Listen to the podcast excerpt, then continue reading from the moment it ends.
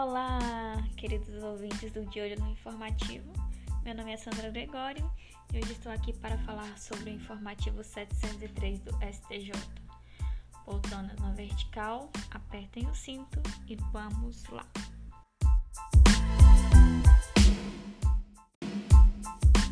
Vamos começar em direito civil falando acerca de contrato de seguro. A terceira turma do STJ decidiu que a operadora que resiliu unilateralmente plano de saúde coletiva empresarial não possui a obrigação de fornecer ao usuário idoso em substituição plano na modalidade individual nas mesmas condições de valor do plano extinto. Imaginamos a seguinte hipótese: João mantinha há alguns anos contrato de plano de saúde, saúde coletiva empresarial com a operadora Bradesco SA. Determinado dia, a operadora do plano de saúde notificou João dizendo que não tinha mais interesse em manter o contrato, fazendo a resilição unilateral do pacto. João ajuizou a ação contra o Bradesco, pedindo que a sua operadora fosse obrigada a fornecer um plano de saúde individual para ele. A operadora respondeu afirmando que é inviável para ela oferecer em substituição plano individual, porque somente comercializa planos coletivos. É, fazendo uma importante ressalva, em se tratando de plano de saúde coletivo, a operadora pode fazer a rescisão unilateral e imotivada do contrato coletivo se cumpridos três requisitos. Primeiro, o contrato tenha cláusula expressa prevendo a possibilidade de rescisão unilateral. Segundo, o contrato esteja em vigência por um período de pelo menos 12 meses e por último, que haja prévia notificação da rescisão com antecedência mínima de 60 dias. Voltando ao caso em análise, o pedido de João foi acolhido? Não. Na hipótese de cancelamento do plano privado coletivo de assistência à saúde, deve ser permitido que os, que os empregados ou ex-empregados migrem para planos individuais ou familiares sem o cumprimento de carência, mas desde que a operadora comercialize esses planos. A operadora de plano de saúde não pode ser obrigada a, a, oferecer um plano individual ao usuário de plano coletivo extinto se ela não disponibiliza no mercado tal tipo de plano. Mesmo se tratando de usuário idoso, sim, mesmo assim não há essa obrigação para o plano de saúde. Em suma, a operadora que exiliu unilateralmente plano de saúde coletivo empresarial não possui a obrigação de fornecer ao usuário idoso, em substituição, plano na modalidade individual nas mesmas condições de valor do plano extinto. Agora, falando de recuperação judicial, a terceira turma decidiu que o crédito fiscal não tributário não se submete aos efeitos do plano de recuperação judicial. O artigo 187 do CTN prevê expressamente o crédito tributário não é sujeito ao concurso de credores. Esse dispositivo nada fala sobre os créditos de natureza não tributária. A despeito disso, os créditos de natureza não tributária não se submetem aos efeitos do plano de recuperação judicial por força do artigo 6 parágrafo 7b da Lei 11.101 de 2005. Além disso, o artigo 29 da Lei 6.830 de 80 afirma de forma ampla que a cobrança judicial da dívida ativa da Fazenda Pública não está sujeita à habilitação em concordata. A dívida ativa abrange tanto os débitos tributários como não tributários. Assim, por exemplo, o crédito concernente à multa administrativa aplicada pela Anvisa não se submete aos efeitos de recuperação judicial da devedora. A Fazenda Pública não é obrigada, como regra, a habilitar seus créditos fiscais no processo falimentar ou de recuperação judicial, afirma o artigo 187 do CTN. O STJ entende, contudo, que esse dispositivo não proíbe que a Fazenda faça habilitação dos créditos tributários na falência. O artigo 187 do CTN garante ao ente público a prerrogativa de escolher entre receber o pagamento do seu crédito pelo rito da execução fiscal ou mediante habilitação nos autos da falência. Assim, muito embora o processamento e julgamento das execuções fiscais não se submeta ao juízo universal da falência, compete à Fazenda Pública optar por ingressar com a cobrança judicial ou requerer a habilitação do seu crédito na ação falimentar. E o crédito não tributário se submete ou não aos efeitos do plano de recuperação judicial? Não. A tese fixada pela terceira turma é de que o crédito fiscal não tributário não se submete aos efeitos do plano de recuperação judicial. Ainda em recuperação judicial, o STJ decidiu que não incide a multa prevista no artigo 523, parágrafo 1 do CPC, sobre o crédito sujeito ao processo de recuperação judicial decorrente da ação que demandava quantia ilíquida.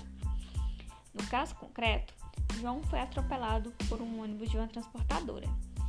A vítima ajuizou a ação de indenização e, antes que fosse julgada a demanda, a transportadora entrou com pedido de recuperação judicial.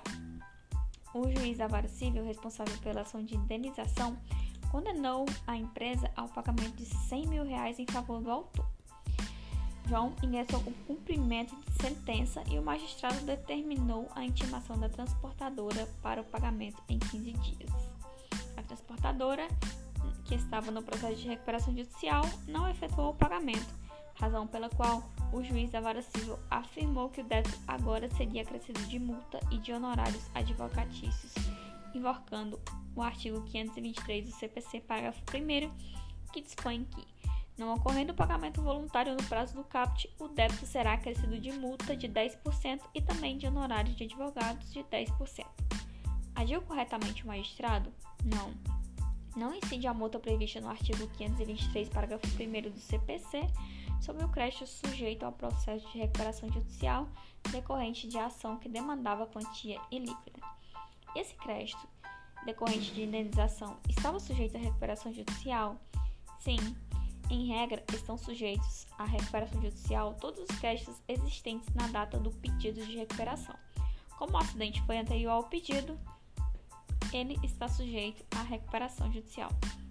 Lembrando que a ação de conhecimento deverá prosseguir perante o juiz no qual foi proposta até a determinação do valor do crédito, momento do qual será, a partir de então, esse crédito de ser habilitado no quadro geral de credores da recuperanda. Em tese, repetindo, é, não incide a multa prevista no artigo 523 sobre o crédito sujeito ao processo de recuperação judicial decorrente da ação que demandava quantia ilíquida.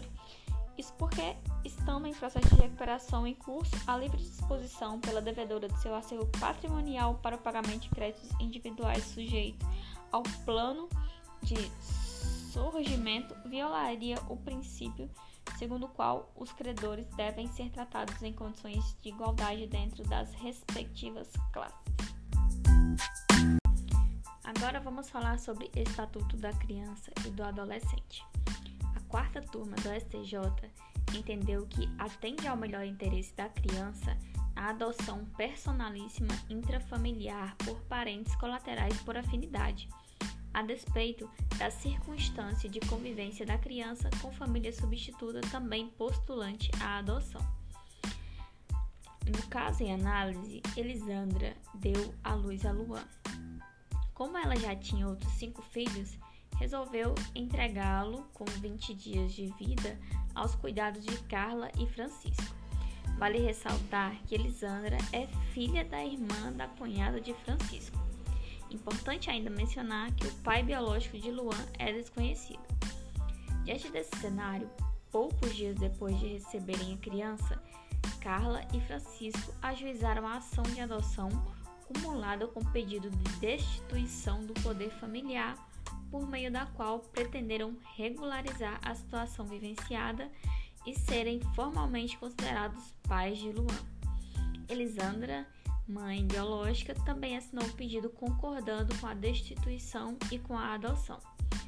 O juiz negou o pedido, afirmando que haveria bula ao cadastro de adotantes e que não existiria parentesco entre o casal adotante e a criança, razão pela qual não seria possível excepcionar o cadastro de adoção. O STJ, em contrapartida, não concordou, sendo os principais argumentos de que a Constituição de 88 rompeu com os paradigmas clássicos de família. O conceito de família adotado pelo ECA é amplo, abarcando tanto a família natural como a extensa, ampliada, sendo afecto familiar o alicerce jurídico e material que pontifica o relacionamento entre os seus membros, esta constituída pelo afeto e afinidade que, por serem elementos basilares dos direitos da família, devem ser evocados na interpretação jurídica voltada à proteção e melhor interesse da criança e adolescente. Ademais, o artigo 50, parágrafo 13, inciso 2 do ECA, ao afirmar que podem adotar os parentes que possuem afinidade, afetividade para com a criança, não promoveu qualquer limitação a denotar, por esse aspecto, que a adoção por parente, seja consanguíneo, colateral ou por afinidade, é amplamente admitida quando demonstrado o laço afetivo. Em hipótese, como trata-se no caso, critérios absolutamente rígidos previstos na lei não podem preponderar notadamente quando em foco o interesse pela prevalência do bem-estar de vida e dignidade do menor. A ordem cronológica de preferência das pessoas previamente cadastradas para adoção não tem um caráter absoluto, devendo ceder ao princípio do melhor interesse da criança e do adolescente.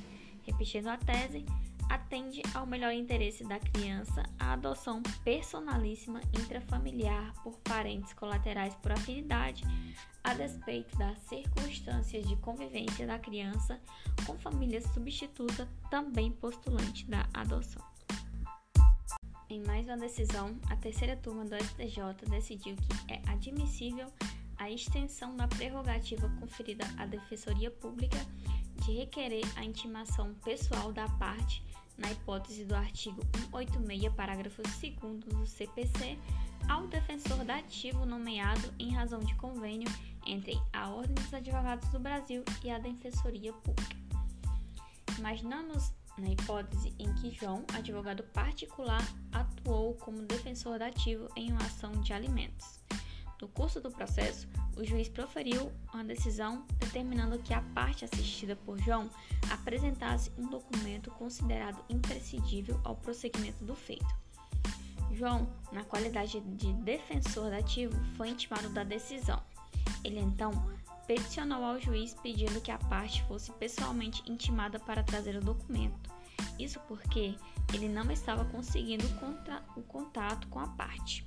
João invocou o fundamento do artigo 186, parágrafo 2 do CPC, que prevê que, a requerimento da Defensoria Pública, o juiz determinará a intimação pessoal da parte patrocinada quando o ato processual depender de providência ou informação somente por ela possa ser realizada ou prestada. Indaga-se essa previsão do artigo 186 pode também ser aplicada ao defensor dativo? Sim.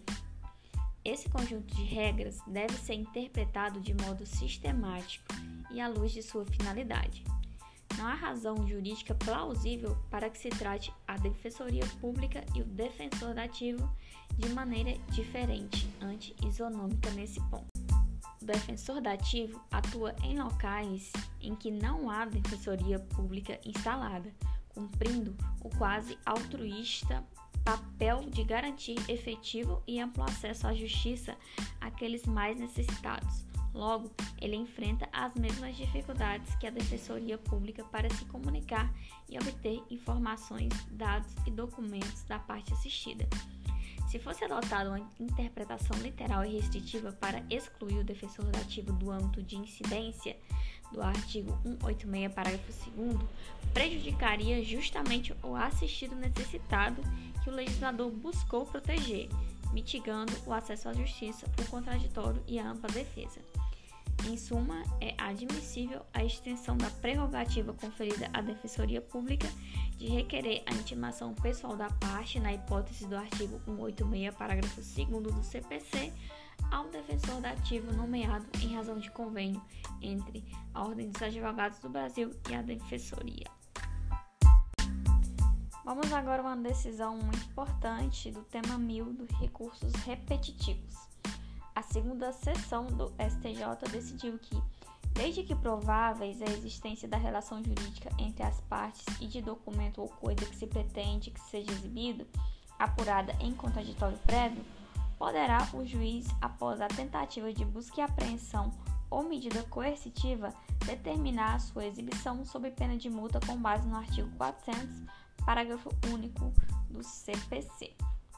No caso em análise, João teve seu nome inscrito no cadastro de inadimplentes por conta do Banco X. Quando soube da inscrição, solicitou do banco extrajudicialmente o acesso ao contrato que gerou o suposto débito.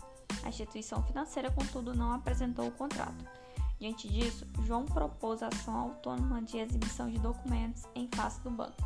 Na demanda, o autor pediu a exibição do suposto contrato que originou a dívida, afirmou que desconhece-a e necessita do teu do contrato que deu origem ao débito para tomar as providências cabíveis. Apresentado o documento, suposto contrato, o autor definirá se ajuizará ou não a ação de conhecimento. Trata-se, portanto, de uma ação autônoma de exibição, sendo medida adequada para o objetivo buscado. Neste caso, é possível que o juiz imponha, sob pena de multa, que a parte exiba um documento que supostamente está em seu poder e que foi requerido pela parte contrária? O STJ respondeu que sim, mas desde que cumpridos alguns requisitos. Primeiro, que existam nos autos provas que indiquem ser provável a existência da relação jurídica entre as partes.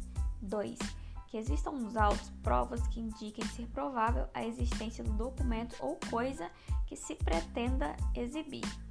3.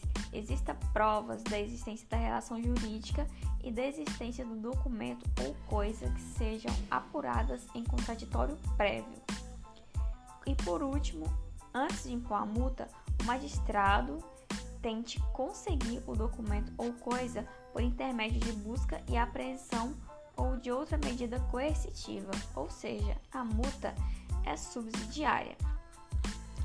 É, neste caso, obrigar a parte a apresentar o documento ou coisa não seria uma violação ao direito à não autoincriminação? Não. Isso porque o direito de não produzir provas contra si mesmo se restringe à não incriminação em matéria penal, prevalecendo no âmbito do direito privado garantia de ampla defesa conjugada com o dever de cooperação das partes com a instrução probatória. E por fim, não se justifica a impossibilidade de aplicação de astrintes sobre o fundamento de que haveria estímulo ao enriquecimento sem causa, pois se a, se a recusa da parte em exibir o documento for reputada ilegítima, basta a sua apresentação para que a multa não incida. A tese fixada, portanto, é que desde que provável a existência da relação jurídica entre as partes e de que o documento ou coisa é, seja apurada em contraditório prévio, poderá o juiz, após a tentativa de busca e apreensão ou outra medida coercitiva, determinar a sua exibição sob pena de multa com base no artigo 400, parágrafo único do CPC. Em processo coletivo, o STJ decidiu que não há que se falar em coisa julgada material contra transação homologada em juízo pactuada entre a associação e entidade previdenciária para liquidação de sentença coletiva. Imaginemos a situação em que uma entidade fechada de previdência complementar oferece, dentre outros serviços, um plano de previdência para os servidores públicos. A Associação de Servidores Públicos, na qualidade de representante processual dos associados, ajuizou ação coletiva contra essa entidade, pedindo a restituição de valores pagos pelos associados participantes do plano. Vamos chamar de ação 1. O juiz julgou o pedido procedente, tendo transitado em julgado. Na fase de liquidação de sentença, diante da dificuldade e da complexidade dos cálculos relativos à liquidação, as partes, em comum acordo, fizeram uma transição denominada de termo de acordo e quitação mútua, que continha cláusula conferindo quitação geral. A transação foi homologada pelo juiz. Posteriormente, essa mesma associação ajuizou outra ação coletiva, ação 2, aduzindo que o valor que a entidade foi condenada a restituir na ação 1 não foram incluídos os expurgos inflacionários. O juiz, sob o argumento de que não poderia prosseguir a segunda ação, extinguiu-a, tendo em vista que houve coisa julgada material no primeiro processo. Diante disso, indaga-se a transação pactuada entre as associações autora e entidade previdenciária e homologada judicialmente constitui decisão sobre o manto da coisa julgada material? Não. A sentença que se limita a homologar a transação constitui mero juízo de deliberação. Logo, essa sentença não pode nem mesmo sequer ser impugnada mediante ação rescisória. A ação é, a ser proposta nesse caso é a ação anulatória, né? Os efeitos da transação somente poderão ser afastados por meio da ação própria, qual seja ação anulatória nos termos do artigo 966, parágrafo 4 do CPC. Nesse sentido, a tese do XTJ é de que não há que se falar em coisa julgada material contra transação homologada em juízo pactuada entre a associação e entidade previdenciária para liquidação de sentença coletiva. Isso significa então que será possível cobrar os expurgos nessa ação coletiva 2? Não. O STJ afirmou que a transação efetuada configura ato jurídico perfeito, tendo havido expressa e incontroversa cláusula de quitação geral. A transação, com observância das exigências legais, sem demonstração de vício algum, é ato jurídico perfeito e acabado. A segunda ação é novamente uma ação condenatória, não tendo um condão de desconstituir esse ato jurídico perfeito.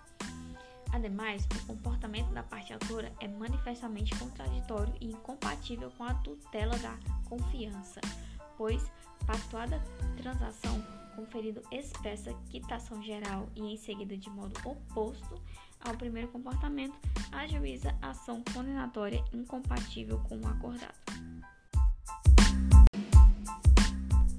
E para finalizar esse importantíssimo julgado, vamos falar sobre direito penal. No crime de organização criminosa, o STJ decidiu que o delito do artigo 2 parágrafo 1 da Lei 12.850 de 2013 é crime material, inclusive na modalidade embaraçar. A Lei 2.850 de 2013, a Lei de Organização Criminosa, prevê o seguinte delito no parágrafo 1 do artigo 2. Nas mesmas hipóteses, incorre quem impede ou de qualquer forma embaraça a investigação de infração penal que envolva organização criminosa. O crime do artigo 2 parágrafo 1 é formal ou material. Material. O tipo penal possui dois núcleos verbos, impedir e embaraçar. No que tange ao núcleo impedir, nunca houve dúvida de que se trata de crime material. A dúvida estava no verbo embaraçar. Alguns doutrinadores afirmavam que nesse ponto o delito seria formal. Não foi essa, contudo, a conclusão do STJ. Para ele, tanto o núcleo impedir como embaraçar do crime do artigo 2 parágrafo 1 é material. A adoção da corrente que classifica o delito como crime material se explica porque o verbo embaraçar atrai um resultado, ou seja, uma alteração do seu objeto. Na hipótese normativa, o objeto é a investigação, que pode se dar na fase de inquérito ou na de instrução da ação penal. Em outras palavras, haverá embaraço à investigação se o agente conseguir produzir algum resultado, ainda que seja momentâneo e reversível. Em suma, a tese é de que o delito do artigo 2 parágrafo 1 da Lei de Organização Criminosa é crime material, inclusive na modalidade embaraçar. E com isso chegamos ao fim de mais um episódio do De Olho no Informativo, com essas importantes decisões do STJ desse informativo de número 703. Em breve voltaremos com mais atualizações e decisões dos nossos tribunais superiores. Abraço, galera!